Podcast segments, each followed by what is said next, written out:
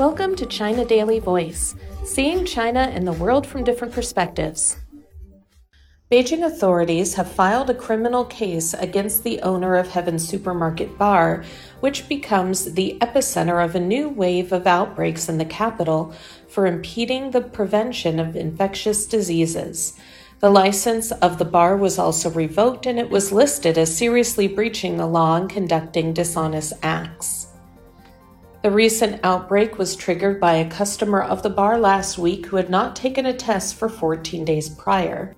Beijing has been asking all its residents to undergo a nucleic acid test every two or three days, and if not, the health code will send notifications. People are also required to show their health codes before they enter any public places. According to the city's health authorities, there were 287 COVID 19 cases linked to the bars of 3 p.m. on Tuesday. Before this, Beijing had eased COVID 19 restrictions as the last outbreak was ebbing away since the beginning of the month. Beijing's Public Security Bureau said on Tuesday that it has begun a criminal investigation of the owner of the bar for impeding the prevention of infectious diseases, as the bar failed to conduct COVID 19 prevention measures.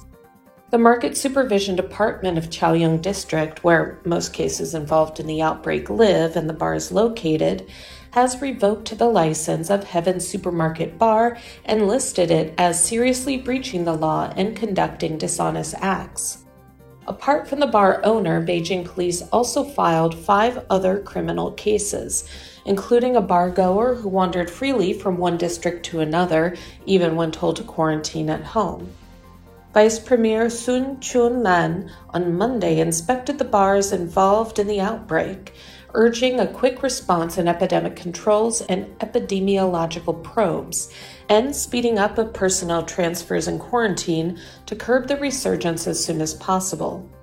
A total of 700 restaurants in Sanlitun, where the bar is located, suspended dine in services, and 70 bars had closed as of Monday in a bid to halt the transmission.